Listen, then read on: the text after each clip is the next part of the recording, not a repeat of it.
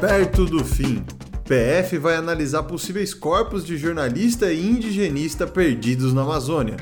Vai chegando a hora. Golden State Warriors vence Boston Celtics e é campeão da NBA. Vai subir. Conselho da Petrobras eleva o preço do diesel e caminhoneiros pedem. Só não mexe no meu rebite. Azedou o pé do frango. Faraó processa Elon Musk por esquema de pirâmide.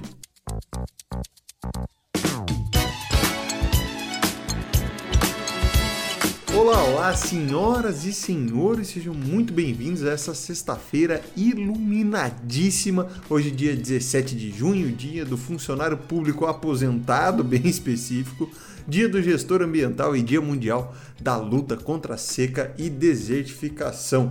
Hoje também é o nascimento do João Maurício de Nassau, que foi quem governou o Brasil holandês lá no Nordeste no século 17 também é aniversário do falecido já Clodovil da Venus Williams, né, uma das maiores tenistas da história, do Diego Souza lá, atacante do Grêmio, e do Rafael Sobis, que jogava bola, mas já aposentou. Também hoje é o dia em que morreu o Bussunda, exatamente, que fazia o Caceta Planeta, que ele morreu na Copa de 2006. Vamos lá para as notícias do dia.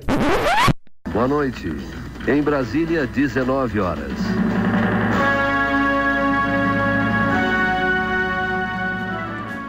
Começando a primeira aqui, vamos pela notícia mais séria, mais pesada de hoje, porque ontem a Polícia Federal recebeu os restos mortais encontrados na Amazônia, dentro do local onde estavam buscando Bruno Araújo Pereira e o Dom Phillips. Esses dois são o indigenista e o jornalista que sumiram no dia 5 de junho na região do Vale do Javari, lá na Amazônia. E agora, para verificar se os restos mortais são deles mesmo, os peritos precisam fazer exames de DNA ou da arcada dentária. E em 10 dias já deve ser divulgado o resultado, segundo a matéria do G1 que eu usei para fazer essa notícia aqui. E também já se sabe que é um crime e que os dois foram assassinados. Um dos envolvidos, ele já confessou a participação no ocorrido, mas a motivação por trás desses assassinatos, dessas mortes, ainda não está clara para a Polícia Federal.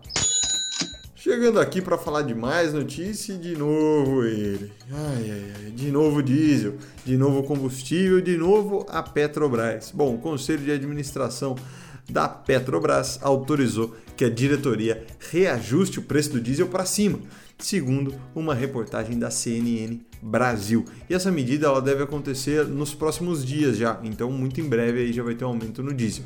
O preço aqui no Brasil, para a gente ter uma comparação, ele está cerca de 26% mais barato do que no mercado internacional. Isso poderia prejudicar as importações e o abastecimento do diesel aqui no país. Então, essa é uma das justificativas da companhia para elevar o preço. Mas enfim, tá subindo aí, inflação pegando todo mundo e vamos falar um pouco mais disso agora porque a gente vai entrar no mundo da economia. Chegando aqui onde o mundo tem dinheiro, onde o mundo manda de verdade. Chegamos agora no poder. Antes a gente falou de política, agora a gente fala de poder. O dólar está cotado a R$ 5,05. O Ibovespa fechou a sessão da quarta-feira com uma leve alta de 0,73% a 102.806 pontos. E depois do pregão, o Banco Central do Brasil ele anunciou um aumento de meio ponto percentual na taxa básica de juros e agora ela está em 13,25%.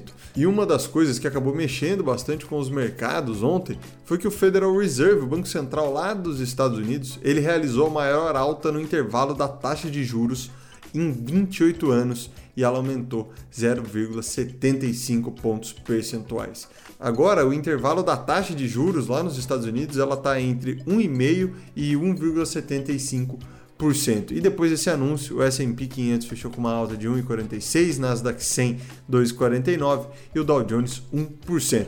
E só para explicar, os bancos centrais dos Estados Unidos e do Brasil subiram as taxas de juros para tentar conter a inflação, que está subindo de uma forma constante, tanto aqui quanto lá também. Então é isso que eu estava meio que comentando na notícia ali do diesel, né? A inflação está pegando para todo mundo e esse movimento dos bancos centrais de aumentar a taxa de juros, dificultar você captar dinheiro no banco, fazer empréstimo para ampliar o número de investimento, diminuir a circulação da moeda no mercado, isso tudo é para tentar segurar a inflação e pegar menos no bolso da população. Vamos lá para a tecnologia. Chegando aqui no mundo dos robôs, o Elon Musk e as suas empresas, a SpaceX e a Tesla, estão sendo processados por um suposto esquema de pirâmide com a criptomoeda Dogecoin, que é tipo um Bitcoin, para quem não entende aí, é tipo um Bitcoin isso daí, de uma forma bem simplória, tal, explicando para vocês. O Elon Musk está sendo processado aí com as suas empresas. Essas informações elas são da imprensa americana, tá? Só para deixar claro também a fonte de onde eu peguei essa matéria. Bom, o americano Keith Johnson pediu 258 bilhões de dólares de indenização depois dele ter perdido muito dinheiro comprando essa Dogecoin. Basicamente, o que o cara tá falando é que o Elon Musk sabia que a moeda não valia nada, mas mesmo assim ele disse que valia porque o Elon Musk comprou na baixa e ele estava querendo vender na alta. Né? Essa é a alegação do cara em cima do Elon Musk. O Johnson ele está pedindo uma reparação aí financeira em danos, o que é o que representa o declínio no valor de mercado da Dogecoin desde maio do ano passado. E daí ele está querendo triplicar o valor, chegando nos 258 bi. Né, ele está pedindo essa reparação. E ele também pede a proibição de propaganda da Dogecoin no Elon Musk ali e as suas empresas também, que eles não possam falar, falar nada sobre a moeda, enfim. E só para vocês terem uma noção como o Elon Musk realmente mexeu no preço de tudo, ele subiu cerca de 1.100% em um mês no ano passado só do Elon Musk falar da Dogecoin no Twitter, falar que ele estava interessado e acreditava no projeto. Isso tudo já fez com que a moeda disparasse 1.100%. Você tá maluco? É muito, é muito alto isso daí. Vamos lá para os esportes. Indo aqui para o mundo dos esportes, temos o Brasileirão na Série B no sábado, onde o Grêmio joga contra o Sampaio Correa às 11 da manhã e o Londrina joga contra o Vasco da Gama às 4 da tarde. No Brasileirão da Série A, temos Cuiabá e Ceará às 7 da noite e Santos e Red Bull Bragantino às 9 da noite no sábado. Agora no domingo, a gente tem Atlético Mineiro e Flamengo às 4 da tarde, Corinthians e Goiás também às 4 e nesse mesmo horário Curitiba e Atlético Paranaense, aí clássico do Paraná. Depois às seis da tarde a gente vai ter Atlético Goianiense contra o Juventude, Fortaleza contra o América Mineiro, Internacional contra o Botafogo e depois às sete da noite Fluminense contra o Havaí. E só para não deixar em branco aqui na NBA ontem as finais elas se encerraram com a vitória do Golden State Warriors sobre o Boston Celtics lá na casa do Boston no TD Garden, que é o nome do estádio deles. O Golden State ele venceu a melhor de 7 por 4 a 2 e agora é o terceiro maior campeão da NBA com 7 títulos. E no domingo a gente tem o que? Tem Fórmula 1, tem GP do Canadá às 3 horas da tarde. No sábado tem o treino classificatório às 5 da tarde. E tudo você acompanha lá na Band. Vamos lá para a nossa dica do dia.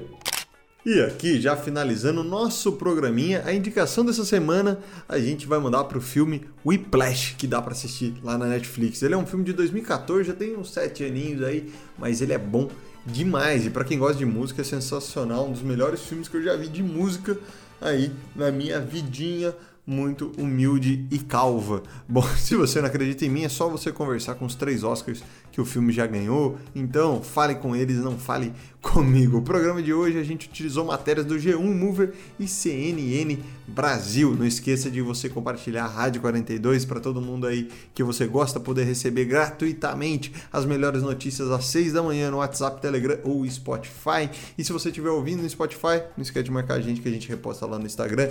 No Instagram, arroba underline rádio 42 e no TikTok, arroba rádio 42 underline. É isso aí. Se você quiser sair, não esqueça de mandar a palavra sair pra gente no WhatsApp se você não quiser mais fazer parte da nossa lista de transmissão, que não tem nenhum problema, a gente tira você de lá. Agora já ligo o helicóptero aí, porque eu estou indo embora e eu só volto na segunda-feira. Muito obrigado, meus queridos, uma boa semana, um bom fim de semana, na verdade, e fiquem bem.